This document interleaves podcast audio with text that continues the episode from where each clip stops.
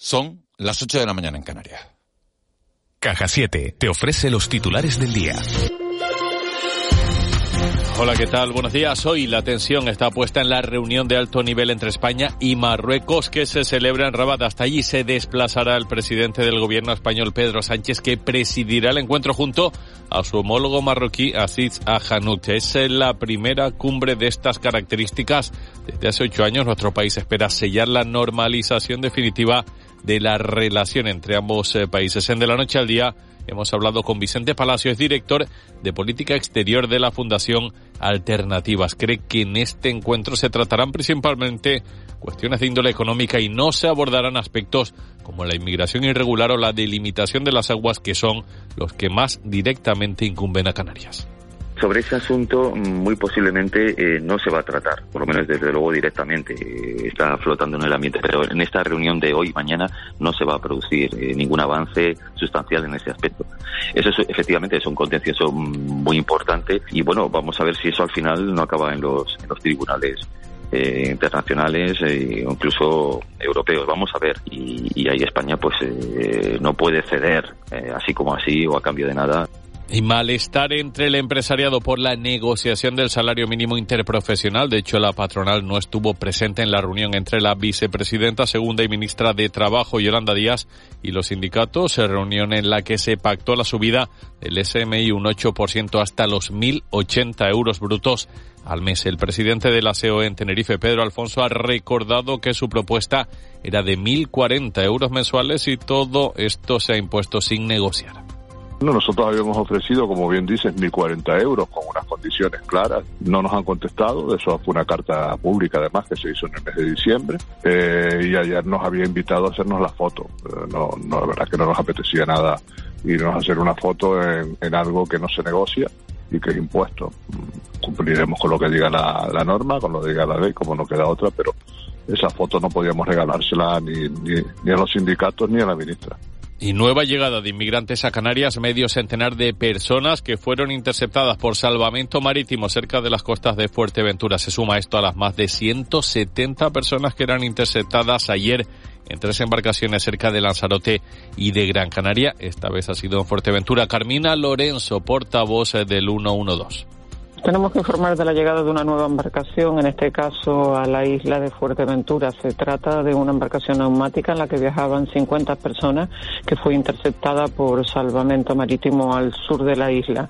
Inicialmente se trasladó a, sus ocupantes al muelle de Gran Tarajal, donde fueron asistidos por un dispositivo sanitario, el cual determinó el traslado de uno de ellos al Hospital General de Fuerteventura al presentar una hipotermia de carácter moderado. El resto se encuentran en buen estado general.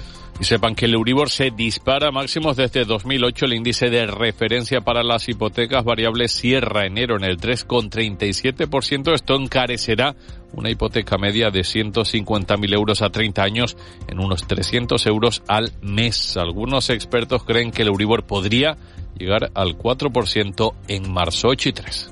En Caja 7 valoramos a esas personas que lo dan todo por sacar su vida, negocios y sueños adelante. Con un plan para que solo te preocupes de lo importante. Seas joven, autónomo, tengas nómina o pensión. Para hacerlo fácil, ya estamos nosotros. Consulta condiciones en cajasiete.com. De la noche al día, Canarias Radio. En Cristalam tenemos la solución definitiva para el exceso de calor en edificaciones. Nuestras láminas de control solar 3M para cristal con una reducción térmica de más de un 80% y libres de mantenimiento son eficiencia energética en estado puro, sin obras, sin cambiar los vidrios, en exclusiva en Canarias, solo en Cristalam. Visítanos en cristalam.com. Disfruta del sonido del carnaval con la ayuda del Centro Auditivo Gari. Ahora en calle Castillo 74. Desde que Kira y Toby comen Ounat, todo ha cambiado. ¿Será por sus ingredientes naturales y de proximidad? ¿Será porque todas sus recetas incorporan carnes o pescados frescos? Será. Ounat. O-W-N-A-T. Alimentación natural de verdad para perros y gatos. El mejor cine documental de las islas, Miradas Doc, seguido de cerca por la radio pública. Este jueves a las 10 de la mañana, desde Guía de Isora, especial una más uno con Marlene Meneses y su equipo. Canarias Radio. Contamos la vida. ¿Tiene problemas en su comunidad de vecinos? ¿Humedades, ascensores que no funcionan? ¿Falta de limpieza? ¿Iluminación insuficiente? Envíe sus quejas por audio a nuestro WhatsApp 616-486-754. Las respuestas cada miércoles a las 2 menos 20 de la tarde en Canarias a la 1 con el Colegio de Administradores de Fincas. Canarias Radio. Contamos la vida. De la noche al día, Miguel Ángel Dasguani. 8 y 5 minutos de, de la mañana de este miércoles 1 de, de febrero. Vamos con el sonido del día.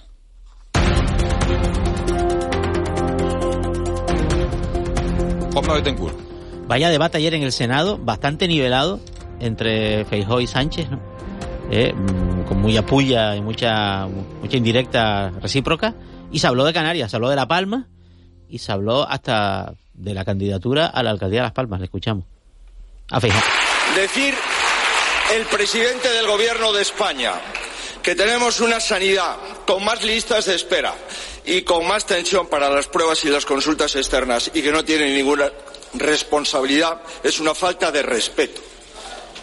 ¿Para qué está el Ministerio de Sanidad además de presentarse a la alcaldía de Las Palmas, señoría? Mm, O sea que eh, mientras Carolina Darias siga siendo ministra de Sanidad, va a recibir un poco esta línea de, ataque, ¿no? De que cual- cual- cualquier medida tomada desde su ministerio tiene que ver con su candidatura municipal ahora, ¿no? Ya lo tendrá que ver- mezclar una cosa con la otra, ¿no? Sí, bueno, pero claro, pero está en una posición también vulnerable, ¿no? Porque Carolina Darias tendrá que estar mucho en Las Palmas porque es la candidata y dirán, bueno, y, y- Bueno, pero en hoy está en Estocolmo, por cierto, en, en- en un evento internacional de, de- de- de salud relacionado con la salud, con sus competencias. Pero sí es verdad que compatibilizar un ministerio con una candidatura municipal es- es- a, a solamente a efectos de agenda es complicado. Bueno, lo ¿no? está haciendo Maroto, lo está haciendo Maroto también en Bueno, Madrid, ¿no? sí, tiene su parte buena, pero su parte mala, pero también tiene su parte buena. Eh, que, eh, que, que vamos, que esto es promoción, ¿no? sí, para- ya sí, pero debería bueno, sí. dimitir. ¿Eh? Debería dimitir. Eh, para sí. irse a la, para prepararse a la campaña. Vamos a ver. Hombre, eh, Salvadorilla se, se marchó unos cuantos meses antes, ¿no? Exactamente, hay, un plazo, hay, hay plazos razonables, ¿no? Plazo- ¿Cuál es el plazo razonable? Eso es una cuestión subjetiva, ¿no? Pero que- tres meses. Lo que pasa Ya es que estamos si- casi, ya si- estamos un poco en esos términos, ¿no? Estamos en desde la, pero desde la posición de, desde, desde el ministerio eh, tiene más eh, proyección como candidata que fuera del ministerio. Sí, ¿no? Ángeles, claro, eso sí. Pero, Ya. O sea que pero, imagino pero, o que, sea, que pero se- que eso- moralmente, moralmente, no, no, no, no, decir- a efectos prácticos. O sea, una, Oye, un- candidato- una- Las Palmas tiene 280.000 habitantes y desde luego necesita un candidato de, de cualquier partido a, a- a jornada completa. Que esté en las reollas hoy y mañana en Guanarteme. Sí, pero sería justo que Carolina Vale, pero- Darias y se si pusiera... eres ministro al mismo tiempo, no lo... ¿eh? Sería justo Claro, hacer 10 visitas como ministra de Las Palmas de Gran Canaria. Claro, eso es lo que de eso- agenda es muy exacto, complicado de a eso- cuadrar. A eso, me refiero, que, a- que a Carolina Darias la beneficia, por supuesto. Pero Ahora, por lo menos, pero por pronto es candidata.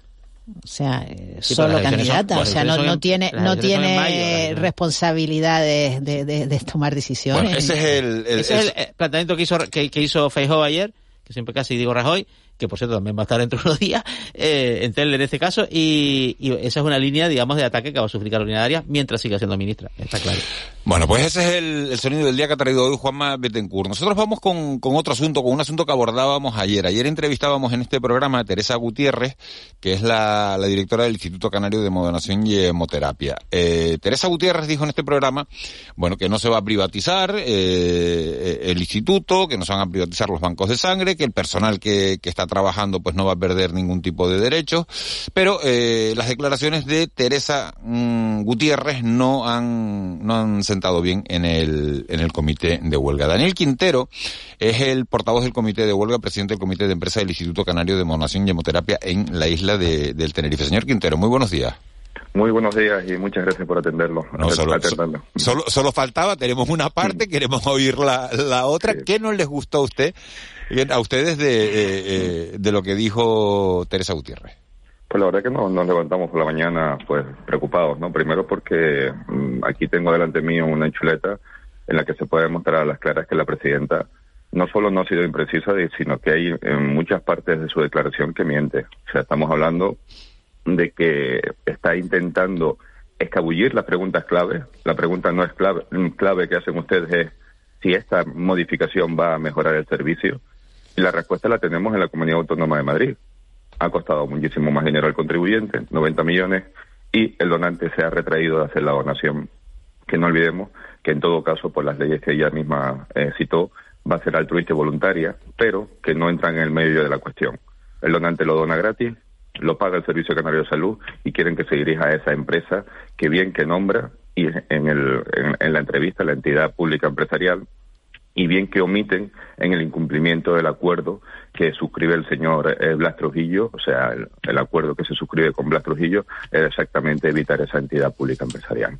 A partir de ahí podemos hacer un debate, entrar en, el punto por punto de lo que ha dicho esta señora, pero nosotros creemos más importante que, realmente eh, se escuche al, ciudadano. Ya nuestros donantes están hablando en, en nuestras unidades móviles, ya eh, las personas están preocupadas de lo que está sucediendo. El gobierno de Canarias, en este caso Sanidad Canaria, está haciendo una, un intento de manipulación de la información que está enviando a la ciudadanía.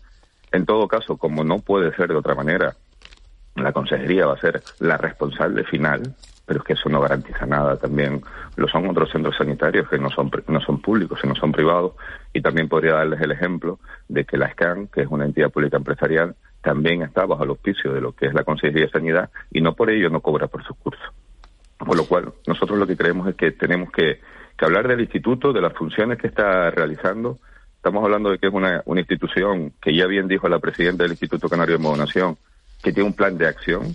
Ese plan de acción yo creo que, que merece también mucha atención porque habría que ver qué está pasando con las cuentas del Instituto Canario de Modonación en la actualidad ya no solo la de las eh, insuficientes donaciones de sangre que estamos sacando y de la insuficiente cartera de servicios que sufren los ciudadanos de la comunidad autónoma, ya que no somos más que un banco de sangre, con, todo lo, con toda la grande que es la palabra banco de sangre, nos falta ser, como ya se prometió en el 2011 y sigue estando en la página web del instituto, un banco de leche materna y un banco de tejidos, que no, no vamos en esa línea, estamos ahondando en la línea de quién va a manejar el dinero, no estamos ahondando en la línea del servicio de lo que le interesa al ciudadano, Estamos hablando que esta institución ya se ha intentado cambiar en muchísimas ocasiones.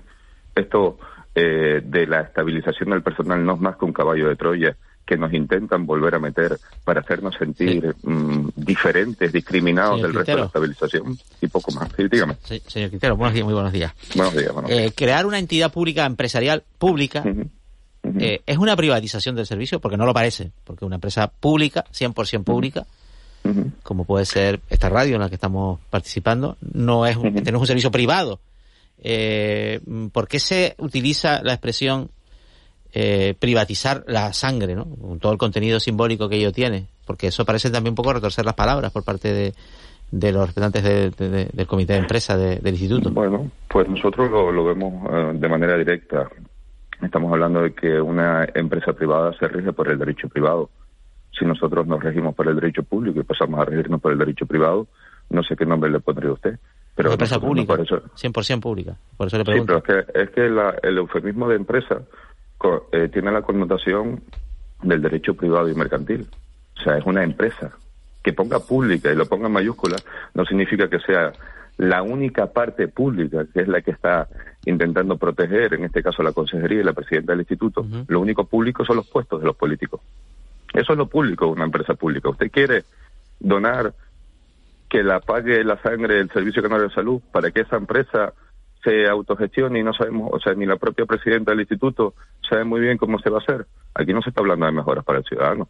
Aquí se está hablando de una especie de, de, de posicionamiento político de cómo se quiere manejar el dinero. A mí eso me parece hablar de privado. Si a usted eso no le parece hablar de privado, entonces tiremos hemeroteca y el propio Partido Socialista en la Comunidad Autónoma de Madrid le dice a los ciudadanos de Madrid que salgan a la calle a defender la, sangre de los madrileños porque se va a privatizar. No solo eso, se va a vender.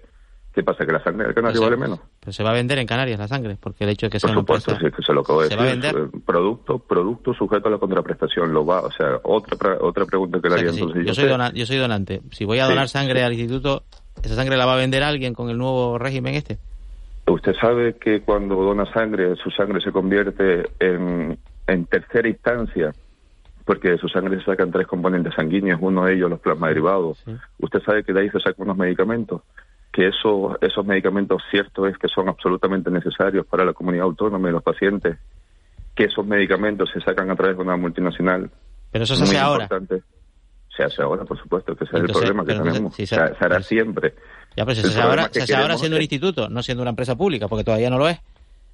Por lo tanto, ya está mal. lo que está mal está mal ahora ya. no, no, no, no, no está mal sacar medicamentos. Ah. Gracias a eso viven personas. Eso no está mal. Nadie dice que pueda estar mal. Eso sería un, auténtico disparate. Está perfecto. Lo que deberíamos estar es cerca del Servicio Canario de Salud, es decir, cerca del paciente y no haber movimientos económicos, porque ya le vuelvo y le repito.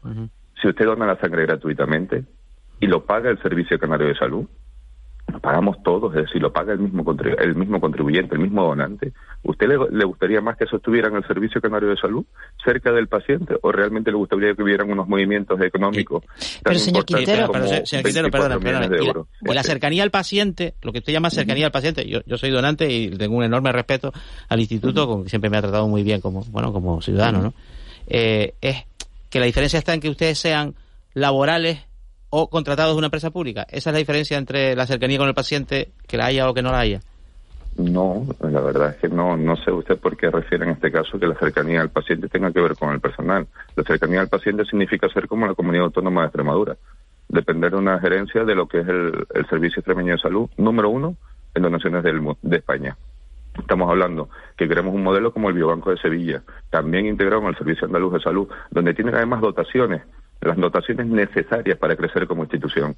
Esta institución necesita eh, guardar cordón, umbilical. Esta, esta, esta institución necesita hablar de tejido esta institución tiene la, necesidad de desarrollarse en esos campos. Y, y, estándose en ese proceso de desintegración muy difícilmente lo vamos a conseguir. Es que el proceso de estabilización si si es a usted lo que nos quiere llevar y hacer parecer que esto es un no, no, yo no proceso nada más. De, de, de, funcionalización se equivocan profundamente porque lo que realmente es un proceso discriminatorio. Se nos está discriminando que con una misma ley de creación del instituto a unos trabajadores se nos quiere estabilizar como entidad pública empresarial, es decir, por lo que no somos, a otra, que otros compañeros 50, que no son precisamente pocos, que se les quiere que ya se les estabilizó la comunidad. No, estamos pidiendo nada. Que no se haya hecho ya, no estamos pidiendo nada, que no sea justo y legal. O sea, Señor Quintero, ¿y esta, ¿y esta diferencia de, de, criterios eh, en qué se traduce? Eh, por parte de los sindicatos, ¿en qué se traduce? Le, agradezco la pregunta. Eh, realmente, nosotros a día de hoy, parece la señora presidenta decir que está todo se ha negociado y no sé cuánto y no sé qué. La señora presidenta apareció con un informe eh, propio de los servicios jurídicos y ha, y ha desechado unos eh, muy claros y muy contundentes de la Dirección General de Planificación y Presupuestos, en la que dice perfectamente lo que está defendiendo el, los dos comités de empresa, o sea, los dos sindicatos presentes, que parece que se les olvida que las dos partes, todos los sindicatos presentes en el Instituto Canario Moderación han denunciado la estabilización con la EPI.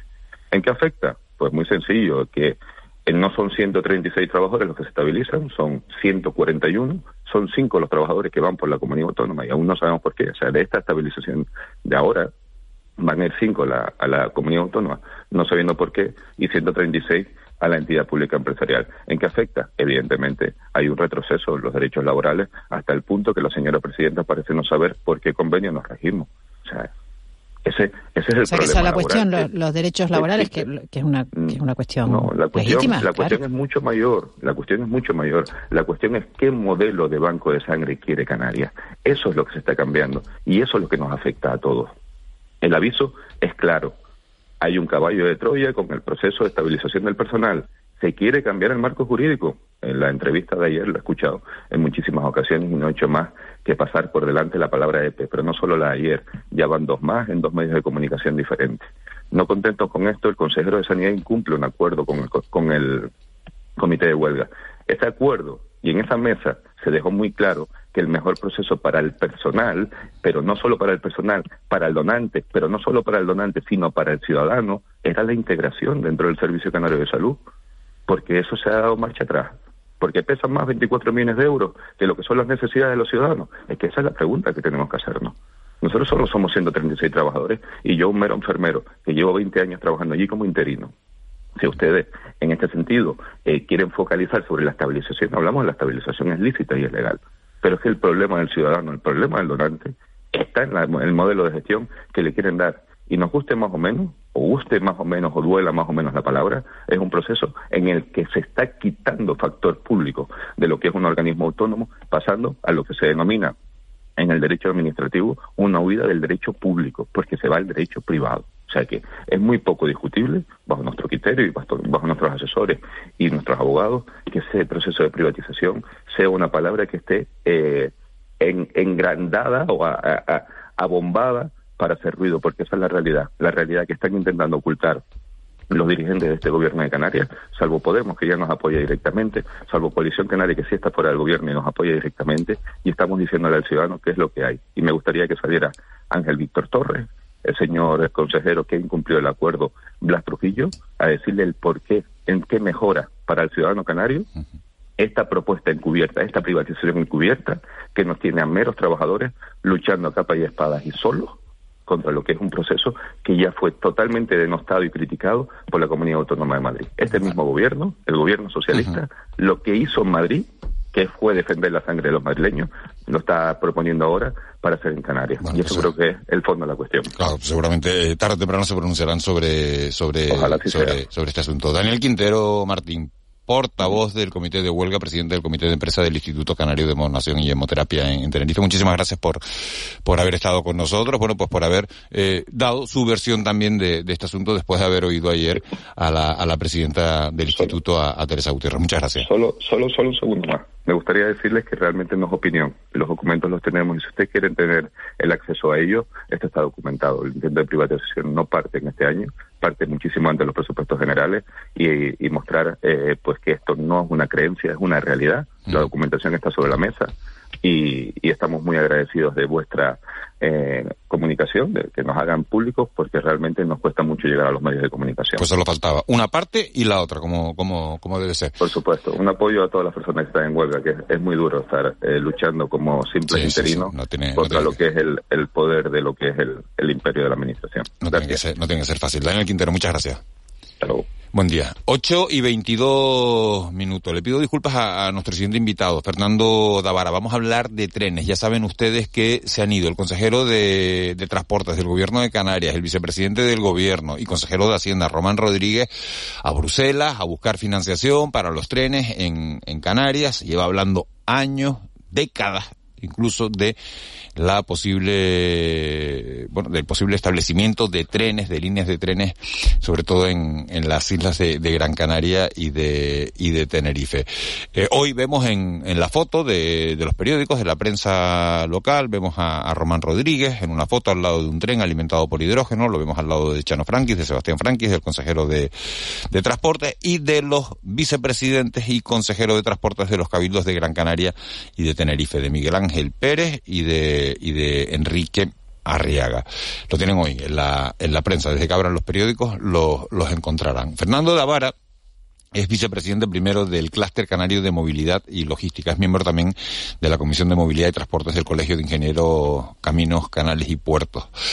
Señor Davara, muy buenos días. Buenos días. ¿Es bueno que tengamos trenes en Canarias? Mm, buena pregunta es bueno que tengamos, es una alternativa más, sin duda, es una alternativa más y como tal debe estar, pero previamente planificada, ¿no? Es una alternativa viable para eh, mejorar los, eh, los problemas de movilidad que nos estamos encontrando. Estamos, estamos viendo eh, a diario colas en, la autovía de Gran Canaria, en el sur de Tenerife, colas kilométricas en la TF5.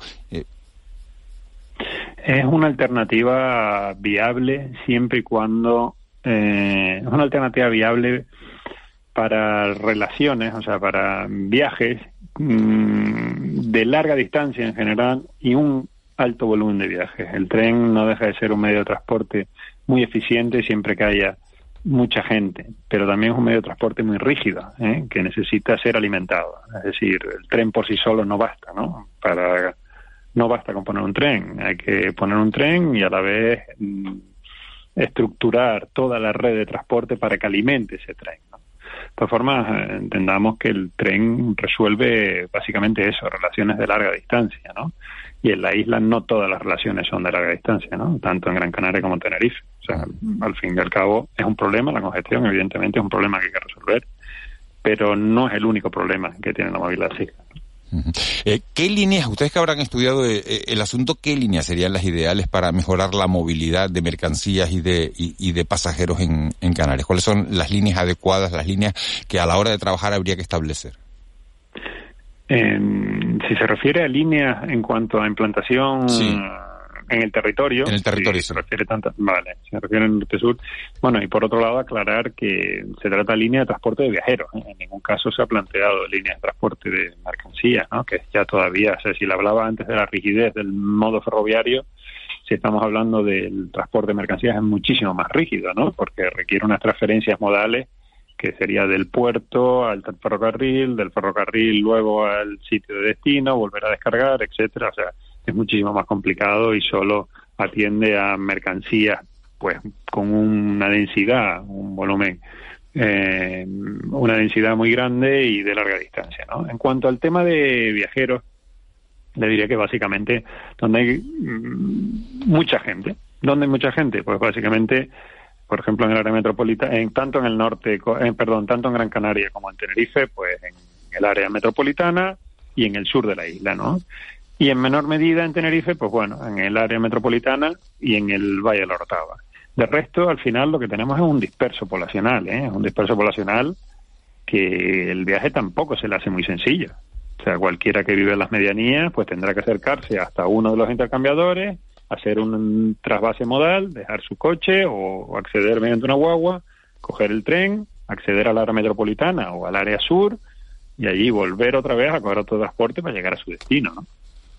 Y eh, luego tengamos, perdona, tengamos en cuenta que luego también la gente planifica su viaje de ida y vuelta. Casi todos los viajes son simétricos, ¿no?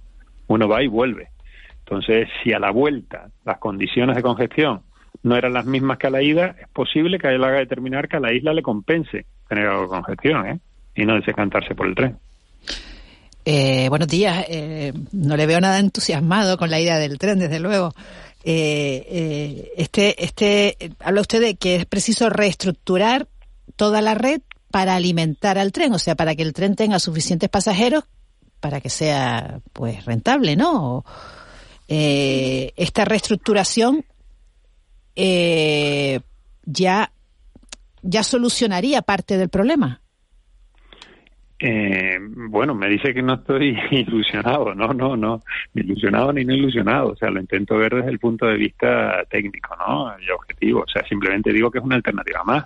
Y bueno, hay diversas alternativas que intentan resolver lo que lo que usted denomina el problema. Quien comienza cuando dice el problema se refiere al problema de la congestión, porque no estamos hablando de más allá. Si vamos a temas de emisiones, todavía el problema es mucho más complejo, ¿no? Y estamos embarcados en un tema de reducción de emisiones y de compromisos, además suscritos ¿eh? y firmados, y además que se han derivado en leyes, ¿no? En leyes que son de obligado cumplimiento, que por sí solo el tren no resuelve. O sea, quiero decir, la solución al asunto es mucho más compleja. Entonces, es una reestructuración completa del sistema de transporte. Entonces, le comentaba el tema de la reestructuración de la red. Sí, evidentemente, porque Ahora mismo si implantamos un tren y ese tren no se alimenta, o sea, no se coordina con las líneas de guagua que vengan desde esas medianías o del área metropolitana directamente a alimentar las, mm, las paradas de tren para que la gente pueda hacer el recorrido puerta a puerta en condiciones eficientes, pues el tren quedará ahí. O sea, usted imagínese si yo tengo que llegar, vivo en medianías, tengo que acercarme a la estación de tren, me lleva 10 minutos, luego llego allí, no sé dónde aparcar o aparco por allí, a lo mejor me cuesta dinero, cojo el tren, luego llego a la metropolitana, lo mismo, etcétera. O sea, no es tan sencillo, ¿eh? Lo que, lo que está diciendo es que a lo mejor eh, la reestructuración para llevar a, para alimentar el tren, pues ya a lo mejor nos sirve, ¿no? Para ya solucionar lo, lo que queremos solucionar, teniendo en cuenta las distancias que hay en las islas. La reestructuración por sí misma, se refiere. Sí, porque si ya vamos a arreglar el problema de las guaguas o el problema de aparcamiento, pues ya total. el, problema, el problema es que las guaguas disfrutan de la misma congestión que tienen todos los demás, ¿no? O sea, hoy por hoy las guaguas se meten en los corredores insulares y al final pues sufren la misma congestión que cualquier vehículo particular, ¿no? Y eso va en detrimento del uso del vehículo privado, del vehículo eh, del transporte público, sin duda alguna, ¿no? Porque la gente al final tiene una componente cultural y dice, oye, pues para, tragarme esta congestión y además mm, tener que llegar a una parada, estar esperando la guagua y demás, y luego lo mismo en destino, pues bueno, pues evidente para eso voy en mi vehículo privado, ¿no? Entonces, no, no, por sí mismo no, no vale solo con la reestructuración. Se trata de darle prioridad al sistema de transporte público, sin duda alguna, ¿no? Ya bien sea en tren o otro tipo de sistema, ¿no? Señor Dara, muy buenos días. Mm, le voy a preguntar por Tenerife, por poner un poco el ejemplo, ¿no? Porque usted mm, vive en Tenerife, ¿no?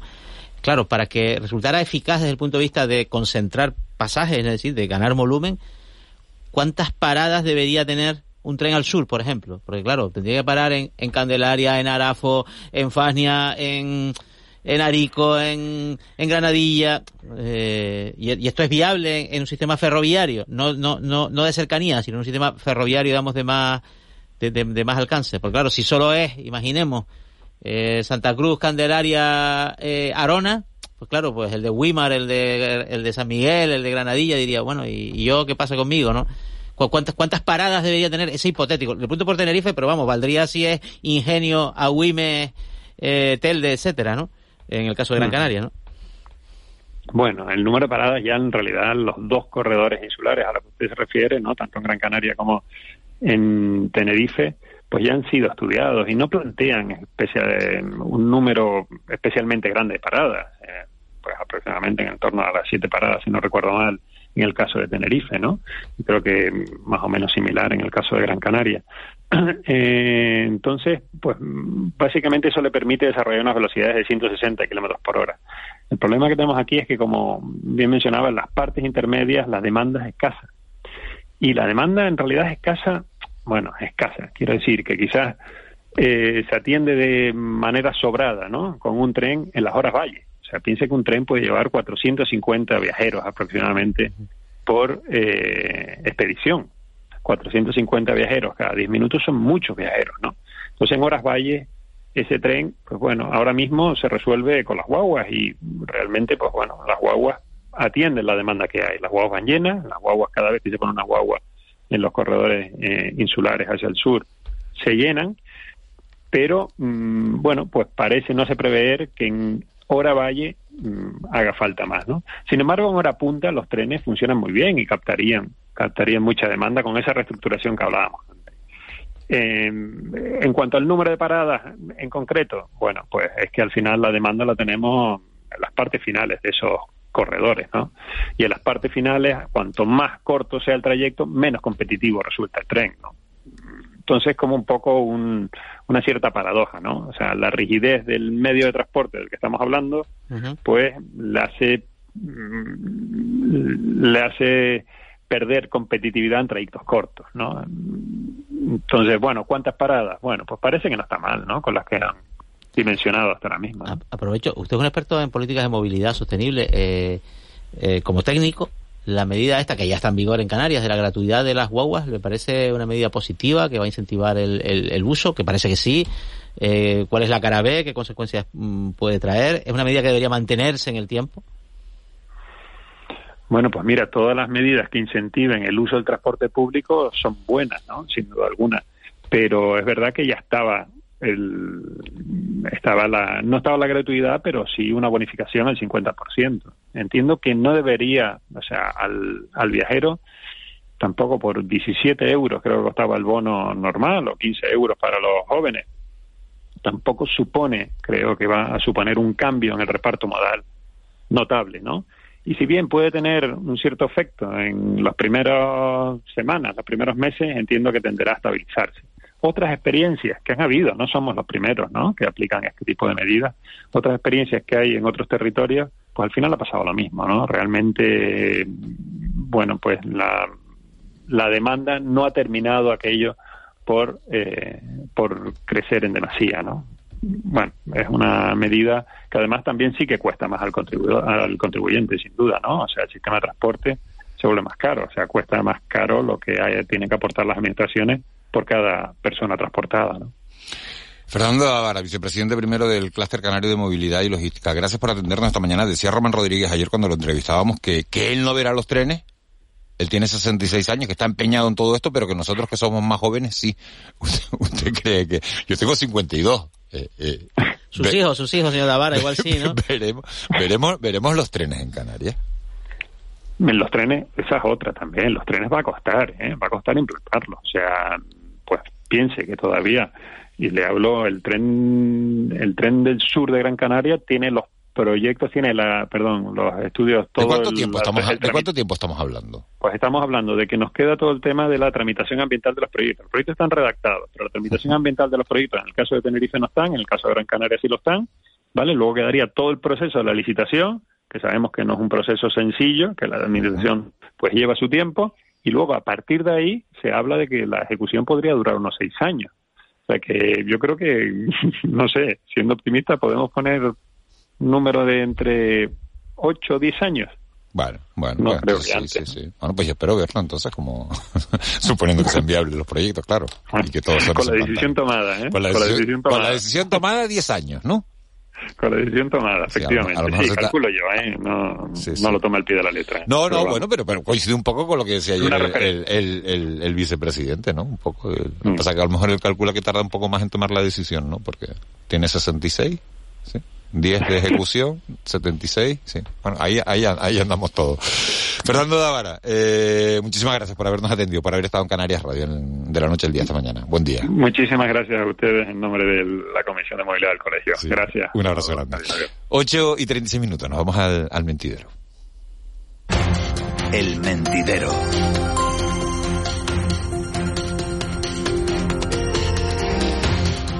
Nos metemos en tiempo de tertulia, en tiempo de, de análisis. Manu Ribeiro, muy buenos días. Muy buenos días, ¿qué tal? ¿Dónde estás? Lanzarote, Fuerteventura. En Lanzarote empezando el miércoles es hoy, ¿verdad? Sí, sí, sí. Miércoles. miércoles y empieza febrero también. Empieza el miércoles, empieza febrero. Mira, Bernardo Sagas, tú me imagino que igual, ¿no? Empezando el miércoles y febrero, ¿no, Bernardo? Así es, ¿qué tal? Muy buenos días a todos. Sí, tú, me, o sea, tú me vino con, haciendo homenaje al mercado de invierno el fútbol. Bernardo, ¿por qué? Sí, sí. Pues lleva un chándal de la selección inglesa. Ah, sí, ahora lo veo, no lo veo por la cámara, no lo veo por la cámara. Ahora, con la rosa. Ahora, lo tengo con la rosa. Es la de rugby, ¿eh? No es la de... El ah, Chelsea se ha gastado 300 millones. Oye, que te da una sensación de, de, de, que somos unos pobres en España, ¿no? Porque al final eh, todo el toda la Liga Española se ha gastado 30 millones en fichajes, de, 30 millones de euros en fichajes de, del mercado otra, Otras veces no es así. Y la Premier, solo el Chelsea 300 millones, 10 veces más. Ya. Qué vergüenza. Sí, es, vamos a ver, lo, lo que dice Javier Tebas, que es el presidente de la Liga Española, que es verdad que, el, control final, el llamado el, fair play financiero del fútbol español es bastante estricto, cosa que evitará pues quiebras y situaciones que se dieron en, tiempos pasados en, el fútbol español. Y es que la Liga Inglesa está jugando un poco al apalancamiento, ¿no? Está jugando a, comprometer ingresos futuros y que se están pasando un poco los chicos de la Premier con, sus inversiones y con sus gastos, ¿no? Como, como a Piqué y a Ibai, si les ocurra montar el mismo rollo que están montando la liga esa paralela amateur y se la lleven al Reino Unido, quiebra la, Premier League. Bueno, son, es una monarquía, quiebra la Premier League. Es una monarquía también, se, también pueden poner la Kings League Britain. Oye, ¿y, a, ustedes les parece que eso puede funcionar? Yo, sinceramente, no lo, veo. ¿eh? no lo veo el juego. A gran escala no, a gran escala no, pero, pero la verdad es que cómo consumen, porque al final el fútbol, cualquier deporte, pero el fútbol se ha eh, evolucionado hacia un entretenimiento mm. y además la, el problema que yo creo que tienen las nuevas generaciones y las nuevas generaciones y las no tan nuevas es el problema de la atención. Quiero decir, disfrutar de un partido de fútbol mm. implica eh, no solamente los 90 minutos, ir al estadio, sentarte, con la palomita. Es un ritual, es un ritual. Es un ritual de casi dos horas, la cerveza previa y la posterior con los amigos. Son, era un ritual de tres horas. Ahora los chicos, dime tú qué chico de 17, 18, 16 años aguanta tres horas haciendo una tarea o viendo cualquier que habla habla del fútbol como si fuera no sé como bueno, que, una, pone, que, no, como ir al oráculo de no no no, vamos a ver vamos a ver el fútbol es el fútbol es un negocio. Sí pero pero lo pongo pongo el ejemplo del fútbol como pongo el ejemplo de ir a una obra de teatro o ir a una película de cine que dure dos horas ya cada vez se consume menos este tipo de Conceptualmente está bien pensado por esas razones que estabas diciendo, ¿no? Está bien pensado. Lo que yo no sé si a partir de ese punto inicial, que son conclusiones que a lo mejor podemos suscribir muchos, es que este producto es el que va a sustituir al fútbol tal cual no, lo Eso no. esto, esto, es un invento de marketing, pero que, pero que oye, que el hecho de que, de que se esté hablando de, de algo que es un producto futbolístico pésimo porque son jugadores retirados yo lo asocio más a, la cultura yo lo asocio a la cultura hablando el reciclaje no, a la cultura del videojuego. Yo lo asocio a la cultura del videojuego. Sí, un poco, por estar eh, Sí, sí, exacto. Mientras que el fútbol es una religión. Pues, o sea, pues el, videojuego, justo lo que está diciendo Manu. El fútbol es un negocio y un negocio sucio, si tú quieres, al, al, eh, con el que nos comportamos, los que somos aficionados. Ayer hubo 23 detenidos en este país por, por amaño de partidos de fútbol. ¿eh? Claro, con devoción religiosa. O sea, y el ritual, hay una novela maravillosa que es Fiebre en las Gradas de Nick Horby, que refleja un poco el amor por un equipo al que yo amo también, que es el Arsenal. Eh, que espero que gane la liga inglesa. Toda vida contada a través del equipo de fútbol. Exacto, exacto, ah. exacto. Y, y, tiene un simbolismo familiar que, que Manu ha descrito perfectamente. Voy al partido y es como no voy a la iglesia. En fin, dicho un poco en términos un poco brutos, ¿no? Ángel es muy racional, lo lleva una camiseta del metro porque sabía que íbamos a tratar el tema de los trenes y nada. Y vino también muy customizada. Pues Aquí no, pues no, hay me ninguna... no, me había fijado en la camiseta El misterio, el misterio, es el aniversario del metro de Madrid. El, el, misterio de la radio, este hombre la desvela totalmente porque nosotros vamos aquí... Sabía que íbamos a entrevistar a Fernando Davara, dijo, me pongo la camiseta del metro. Ángel, ¿veremos los trenes aquí? Mire, yo es que este, si te pones en el punto de vista de, es, que, es que te pones en, el punto de vista de un lado. ¿eh? ¿Tú te imaginas eh, un tren de Las Palmas a, a Maspalomas, a Mogán? Sí, me lo imagino porque he visto infografías y recreaciones de esas, pero eh, si, si va a tardar 10 años, ¿qué pasa? ¿Que vamos a estar 10 años sin solucionar ese problema? Que se tome la decisión. En el mejor, en el mejor de los casos. A partir de que se tome la decisión que no está tomada. Y mientras tanto, eh, ¿cómo vamos a solucionar los problemas que tenemos? en ese Tendremos que tomar decisiones y poner soluciones. Quizás esas soluciones solucionen ya, entonces no haga falta. Bernardo y Ángeles viven en Gran Canaria. ¿Ustedes creen que un tren de Las Palmas al sur de Gran Canaria soluciona los problemas de movilidad en la isla?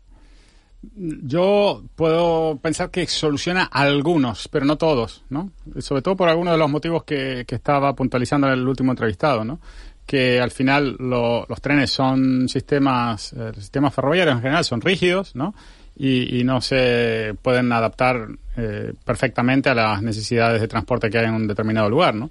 Y, bueno, en la isla de Gran Canaria y, bueno, y quizás sobre todo en la de Tenerife, eh, hay una dispersión de la población que, que, creo que atenta contra, contra un medio de transporte como el tren, ¿no? En cambio, cuando nosotros nos vamos a Barcelona, nos vamos a Madrid o a grandes capitales europeas, tenemos una población muy concentrada en unos pocos kilómetros y ahí sí uno dice, oh, qué bien funciona el tren, eh, cómo la gente usa el de cercanías para ir a trabajar todos los días, va y viene a la universidad, se lee su librito o, bueno, consulta el móvil ahora. Y claro, ese tipo de fenómenos aquí no, no va a ser posible, me parece, ¿no? Porque estamos hablando, en general, en términos absolutos, de poblaciones mucho menores, porque aunque a algunos les parezca que aquí somos demasiados, aquí somos pocos. Y, y, entonces, bueno, por el punto, desde el punto de vista de la rentabilidad financiera, por supuesto, ruinoso, absolutamente ruinoso. Y desde el punto de vista de la rentabilidad social, si me lo quieren justificar por ese lado, también lo dudo. Eh, porque ah, se, compara mucho, se compara mucho el precedente del, éxito, que es un éxito, del tranvía de, de Tenerife, ¿no? del área metropolitana de Tenerife, que es un sistema también pues, pues, pues guiado y por tanto tiene esa fiabilidad de horario, que es el elemento diferencial del, del, del tren, porque como no coge atascos. Eh, pero claro, es que el, tranvía del área metropolitana de Tenerife, vamos a ver la, Metro Guagua, que responde a un diseño urbano que de, de Las Palmas, que, es diferente, mm, lo, lo, conozco menos, como es obvio, eh, eh, tiene una lógica aplastante, o sea, comunica el centro de las dos ciudades, los dos hospitales públicos y la universidad. Y, después está la frecuencia. de los barrios. solo, eso, solo eso ya tiene una masa crítica muy importante y muy eficaz. Pero Juanma, tú imaginas, por ejemplo, de Las Palmas de Gran Canaria al sur de Gran Canaria, ¿no? Pues hay un montón de gente que hace ese recorrido. Lo que pasa es que lo hace diferentes horas, ¿no? Hay unas horas puntas y después otro montón de horas en las que no hay tanta gente, ¿no? Entonces, entonces a lo mejor eso lo, lo resolucionan mejor con guagua. ¿Y desde dónde sale cada uno? Que es otra. Claro, y tienes que llegar, ¿no? Lo que decía el ingeniero, tienes que llegar a alimentar ese tren, o sea, tienes mm. que cambiar la, la forma en la que la gente llega a la parada de no tren. Es solo el tren. Y en todo caso, un, último apunte, perdón, mi hermano, ¿no? Con lo que decía Juanma del tranvía. El tranvía también eh, está ante el espejo de su propio fracaso en cuanto a la línea que va a Taco, porque es la, es la línea del tren fantasma, o al menos, a no ser que se haya llenado... La cuesta, el taco la cuesta, no, no funciona. a no, ser que se haya llenado los últimos tiempos, pero las pocas veces que me he subido eh, es el tren fantasma. línea 2, además línea 2. es un despilfarro absoluto. Sin embargo, el aeropuerto tendría una lógica aplastante. Eh, sobre este tema dice, dice un oyente, dice, buenos días, ahora mismo con servicio gratuito de las guaguas, el tráfico va mucho mejor en la, en la TF5, se lo dice un sufridor del norte. Pero bueno, hago un alto, eh, eh, eh, en este en este asunto para eh, tratar eh, una cuestión, una llamada que se nos había quedado pendiente porque no nos podía atender antes, para tratar un asunto que es máxima actualidad. Ya saben ustedes que ayer los jueces decidieron que, bueno, pues que el presunto asesino de Romina Celeste, la mujer asesinada, descuartizada en, en la isla de, de Lanzarote, la mujer que apareció muerta, que fue descuartizada después en la isla de, de Lanzarote, bueno, pues para que su presunto asesino, el hombre que reconoce haberla descuartizado, que está en la calle porque se pasó cuatro años en prisión y no hubo manera de que se celebrara el juicio, bueno, pues está en, en, la calle a la espera de, de, de, que se produzca ese, ese juicio, pidió la, la fiscalía y pidió la acusación particular que, que, este hombre, que Raúl, se presentara en el juzgado a, a, a, firmar todos los días, en tanto en cuanto había viajado a Madrid, y ayer eh, la audiencia provincial de, de, Las Palmas decidió que no, que con una vez que vaya a la semana es suficiente. Tenemos comunicación con Claudia Claros, que es la responsable de la plataforma Todos Somos Romina. Eh, Todos Somos Romina. Eh, señora Claros, muy buenos días. Hola, muy buenos días. ¿Cómo, cómo han asumido ustedes la, la noticia de, de, eh, de, esta desestimación, de la petición de, de, que, de que Raúl vaya todos los días al juzgado? No, la, lamentable, lamentable porque, porque ya no, prácticamente la familia ya no confía en la justicia española.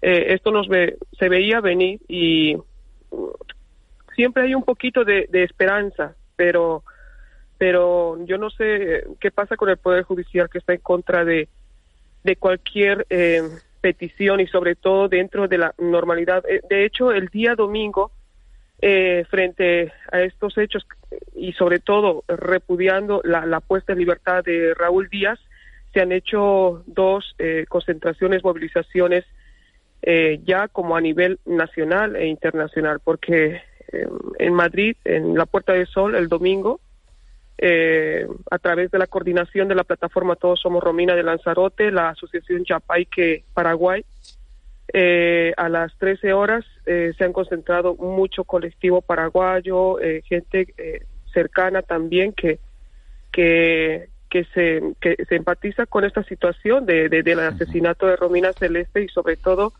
eh, se ha colocado y se está colocando en varios metros porque es un confeso descuartizador.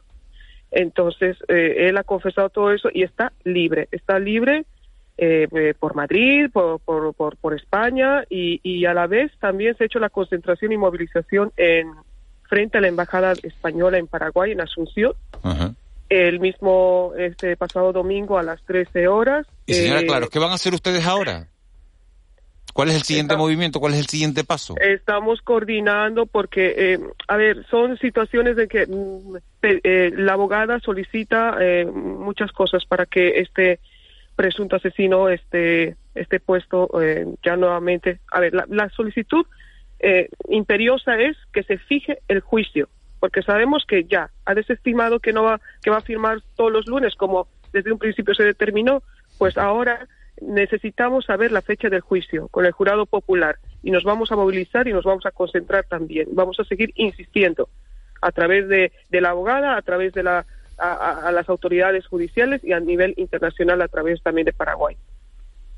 Claudia, claro, eh, muchísimas gracias por haber estado con, con nosotros un, un, día como hoy, un día difícil para, para ustedes, difícil para, para todos los que forman parte de esa plataforma, todos somos Romina, y difícil para todos, eh, porque cuesta entender que una persona eh, que reconoce haber descuartizado a otra, pues esté en la calle y se esté paseando, se esté paseando libremente con esas, bueno, libremente sin pasaporte, pero que pueda estar en, en la calle con esa, con esa tranquilidad. Muchísimas gracias por haber estado con nosotros esta mañana. Gracias, buen día. Buen día, 8, 8 y 48. Les pongo, era una llamada que se nos había quedado pendiente, pero el testimonio es importante en un día como hoy porque habíamos conocido esa, esa decisión de, de los jueces. Decía yo esta mañana que, que los jueces, a, a, raíz de una columna que le leí el otro día a, al articulista, a, a, Juan José Millas, que bueno, que, que en España los jueces no, no imparten justicia, sino que lo que imparten es legalidad, que administran la, la legalidad. Eh, ¿Les ha sorprendido que, que, el juez, que la audiencia provincial haya rechazado la petición de la fiscalía y de la acusación particular de que, de que Raúl Díaz vaya a firmar todos los días a un juzgado?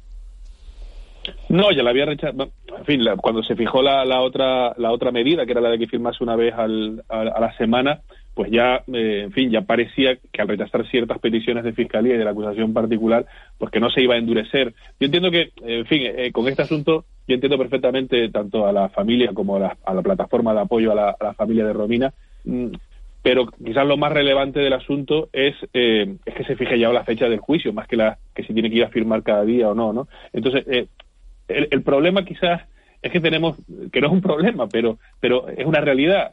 El sistema judicial español es tremendamente garantista y la cantidad de posibilidades de recurso, de impugnación, de apelación, eh, e incluso en la fase de instrucción, que es en la que se, en la que se estaba, pues hace que se haya demorado tanto, porque también ha coincidido que, que ha habido varios cambios de juezas en el, en el juzgado de, instrucción, aunque en ningún momento se paralizó eh, la actividad judicial pura y dura. Sí es verdad que hubo demoras en, en la petición eh, o, en la entrega de informes periciales y que esos informes periciales han sido impugnados. Es decir, que el, propio sistema tiene sus trampas y es la posibilidad de que con una estrategia de defensa eh, centrada en dilatar el procedimiento, pues evidentemente se puede conseguir y este es el caso el caso más claro y luego está la falta de medios de la propia administración de justicia no quizás en la parte de, de jueces y fiscales, sino en la parte en la parte más baja, periciales, forenses, etcétera, lo que hace que, se produzcan estas estas demoras que en un asunto de estas características pues genera pues una no solamente una alarma social, sino una indignación social, ¿no? Que yo creo que es lo, lo más relevante. Y luego, claro, con respecto a lo que a lo que el acusado ha, ha reconocido que es el descuartizamiento de, del cadáver, eh, ha habido un caso, hubo un caso eh, en Lanzarote relativamente reciente, de hace unos pocos años, donde eh, una familia reconoció haber también eh, quemado y, descuartizado un cadáver de una menor. Y la pena fue ridícula porque la profanación del cadáver en sí eh, tiene una pena baja y yo creo que social que judicialmente debería estar que debería estar mm, más castigada. Pero la cuestión aquí en este asunto yendo ya a un futurible juicio es determinar si el acusado le causó la muerte a la víctima o no. Y esa, ese probablemente será otro de los, eh, de los puntos calientes de, de este asunto porque si no hay prueba que vincule directamente eh, o, que acredite directamente la, la muerte, pues probablemente... lo que pasa, Manu, que, que este, este señor, este individuo, ha llegado a plantear una, una condena de conformidad. Y una condena mm. de conformidad mm, con una pena más baja. Claro. No, sé si... No, no es una confesión, cuidado, ¿no? No, no lo no Es una confesión, no pero, mm, en fin, eh, eh lleva a la conclusión de que su participación en este asunto no fue llegué a mi casa, había consumido drogas y me encontré a mi esposa muerta. Claro, la cuestión también es cómo, se, va a juzgar, cómo se va a juzgar este asunto, cómo se va a juzgar este asunto a través de un jurado popular. Un jurado popular, al final, los miembros de un jurado popular no pueden abstraerse de y sentarse directamente en el, en el, en el, en la sala de vistas y no, saben nada de la no, no, pueden abstraerse, Manu, pero tienen que justificar una serie de puntos, una serie de puntos y claramente una serie de preguntas que le plantea el juez que dirige el tribunal y le plantea una serie de preguntas y tienen que decir usted, ¿esto fue así o no fue así? ¿Por qué? Y con pruebas, o sea, no, no es que eh, vamos, que, que, tienen escaso margen, ¿no? No es condena, no es condena segura, la pero señora, la señora que habló ahora, la señora que habló ahora de, este grupo que está manifestándose, bueno, eh, digamos, en favor de que haya un, juicio y que se sepa la verdad, podemos decirlo, ¿no? Bueno, han tomado partido claramente en favor de, de la víctima y, no del acusado. Eh, dicen, bueno, cuando llegue el jurado popular, a ver, ahí, ahí sí va, vamos a ver, ¿no? Porque en definitiva lo que hay es la, la ilusión, que puede ser vana ilusión, ¿no? De que cuando llegue ese jurado popular, pero, tú puedes pensar que el, presionado por un, clima social, claro, que el populismo Finalmente... el, populismo punitivo es una cosa mala. Claro, claro, claro. claro, el populismo punitivo. Lo que, digo es que existe eso. Eh, claro, está alimentado por esta circunstancia que se ha dado de que en cuatro años no se ha convocado el juicio. entonces. También. Pero es lo que decía Manu, que es también un argumento del, del fiscal en su recurso, ¿no? Eh, el hecho de que, de que pudiera haber un plan organizado, ¿no? El, el, el, llegar a, poder eh, superar el plazo máximo de prisión preventiva para después poder eh, bueno, eh, huir, ¿no? Es demostrable. Que dice, pero dice, el, es que, claro, es que es lo que dice el juez eh, José Luis Goizueta en, en este auto en el que niega el, el, la posibilidad de que firme a diario. Dice, bueno, lo pone como algo que no se puede demostrar, ni eso, ni que el acusado tenga dinero, que es otro argumento, ¿no? Este, tiene dinero, por lo tanto puede huir. Y también dice, eh, firmar, firmar eh, cada día no elimina la posibilidad de fuga. Por lo tanto, eh, nos quedamos igual. Claro. Aquí, aquí la cuestión es que, claro, eh, se escapa de la lógica una reacción así. La, la, versión del acusado, eh, vamos, cualquiera puede pensar que se cae por su propio peso, porque si tú vuelves a casa en muy, en muy lamentable estado en el que te encuentres, y, te encuentras a tu, a tu pareja fallecida, en, vez, en vez de llamar al 112 la descuartizas y la quemas. Oye, eh, se escapa de la lógica y de, y de, y de lo que se entiende por un ser humano. El problema es que eh, las cosas hay que demostrarlas, hay que probarlas. Pero en un tribunal hay que probarlo. En un tribunal hay que probarlo. Y ese, y ese es el, el key de la cuestión, ¿no? Es que no tienes ni cadáver, tienes un eh, tienes una, una parte, ¿no? Eh, lo, un, órgano que, que apareció. Lo sorprendente de este asunto, lo sorprendente de este asunto lo que, ya ha admitido este señor es escalofriante. Sí, es total, es totalmente escalofriante. y, lo, y, lo, sorprendente del asunto es que este, esta pareja residía en un complejo residencial que está pegado al cuartel de la Guardia Civil de Costa Teguise y en un complejo donde viven muchos agentes de la Guardia Civil, lo cual, en fin, añade añade fría, pues, tintes más de, de, vamos de, de, película de terror, ¿no? Eh, en lo que ocurrió en, en Lanzarote eh, pues, hace poco más de cuatro años. Yo, yo sí entiendo el auto de ayer, lo que lo leí, entiendo un poco que ha causado mucho escándalo, en los términos de que el, el, el auto de ese juez que ha citado Ángeles, o Izueta, de apellidos, ¿no? Claro, lo que no puede es reparar el error de que una instrucción se haya prolongado durante cuatro años. El, el, auto no es, el auto está para evaluar una petición concreta.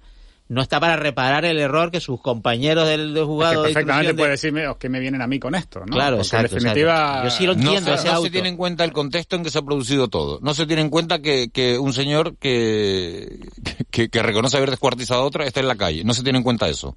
Si no, es aparte, a otro, a, otro no, a un cadáver, que como decía Malo al principio. No, eso es lo que dice él. Bueno, lo que dice él, en caso de, claro, pero en caso de ser ese el delito, pues... Yo sí entiendo el auto, lo que me parece, lo, que, ¿Eh? donde reside el escándalo, eh, y ahí creo que, en fin, que, que la, la, explicación que dio el presidente de la Audiencia Provincial de Las Palmas es, bueno, se quedan tantos casas, en mi opinión, es decir, no, aquí no, aquí todos lo hemos hecho bien. Esto ha salido así, pero todos lo hemos hecho bien. Ah, oye, muy bien, fenomenal, oye, fantástico. Claro, ese error es, es un error irreparable.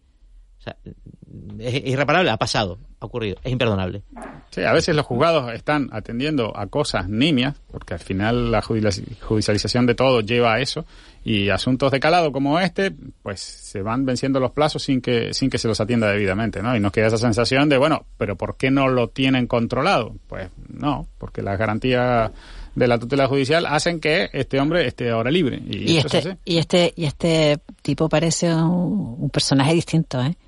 Hombre, no parece una sangre fría, no, no, no, no esto, parece... no es un, un asesinato que no tiene ninguna justificación. Lo que hablábamos el otro día, no es ningún asesinato eh, sobre la marcha, espontáneo, porque se te va a la cabeza y tal. Esto está, ¿no? Es ingeniero, no es abogado, es ingeniero, necesita una, una, inteligencia superior para ser ingeniero que ser abogado. Oye, lo, que, lo que han cambiado las cosas es que, viene, viene la infanta y ni nos enteramos, ¿no? Eh, apenas eh, 30 segundos le vi en, la tele canaria, le vi, ¿no? A la infanta, a la infanta Elena, que estaba ahí en la fundación de en los premios Mafre, ¿no? ¿Estuviste ahí? no, no, no, la vi, la vi en la tele, la vi en la tele. Mm, Pero que antes era todo un acontecimiento, ¿no? Que venía una infanta y esto, esto ha cambiado mucho, ¿no? Ah, porque ahora las infantas que concitan atención son... Pero ella, ella es infanta, ella sigue siendo infanta. O, las infantas son las hijas del. infantas son las hijas del, rey. Ah, claro, no, pero espera. No, no, no. Rey Juan Carlos sigue siendo rey. Rey emérito. es infanta emérita. Infanta emérita, entonces podría ser infanta emérita, a lo mejor habría que preguntarlo. Oye, pues no lo sé, no lo sé. Esto hay que preguntarle a un experto en protocolo. inauguró una, una, una escultura que han puesto en el Hospital Negrín en homenaje a, a los sanitarios, ¿no? En el trabajo que hicieron durante la pandemia. Bueno, a Infanta Cristina se le sigue llamando Infanta Cristina. Sí, sí. Nosotros la seguimos llamando así. La pregunta es esto, sí. pregunta, esto es para pregunta de trivial, ¿eh? Porque sí, sí, la sí, verdad, sí, siguen siendo eh, teniendo. A ver, eh, eh, no, no, pertenecen a la familia real, eso desde luego. No pertenecen a nada que tenga que ver con la casa real tampoco. No pertenecen, no están sostenidos por el Estado tampoco. Entonces, bueno, esto es simplemente una invitación a alguien que ha tenido relación con la... Es que ella tiene un cargo en la Fundación MAFE, claro, y, directora de... y, bien, ¿eh? Y, antes, antes, de irnos, otra pregunta que hablábamos, eh, se lo pregunta a Bernardo sobre todo y a, Manu. Eh, Carolina Darius debería dimitir como, como ministra para, para centrarse en su candidatura a la alcaldía o puede compatibilizar la candidatura a la alcaldía con, con, con, su cargo en el ministerio? A ver, yo creo que ningún cargo público que actualmente tiene un cargo público eh, dimite para presentarse a las elecciones para aspirar a otro cargo público o al mismo cargo público. Es decir, lo que sí está claro es que probablemente el Ministerio de Sanidad ahora mismo, con la actual situación sanitaria y, y de tal, pues no tenga el mismo nivel de exigencia que tenía hace dos años, ¿no? Y probablemente pueda compatibilizar ¿Hasta eh, cuándo, ese cargo. Hombre, yo creo que hasta que se convoquen las elecciones, ¿no? Eh, que creo que será en eh, finales de marzo, principios de abril. Ahora me, me bailan las fechas. Ahí sí debería ya dar el paso. A ver, si, si el, de estar de ministra le diera gran lucimiento, pues no se lo da. Así que mira, ¿qué quiere que te diga? La verdad que no, no le saca mucho provecho, ni le ha sacado mucho provecho hasta ahora, ¿no? Bueno, Ángeles, no sé si da tiempo en cinco segundos. Pues no. No. No da tiempo. tiempo. Bueno, quedamos con los dudas, te lo pregunto mañana. Señores, gracias. Vamos.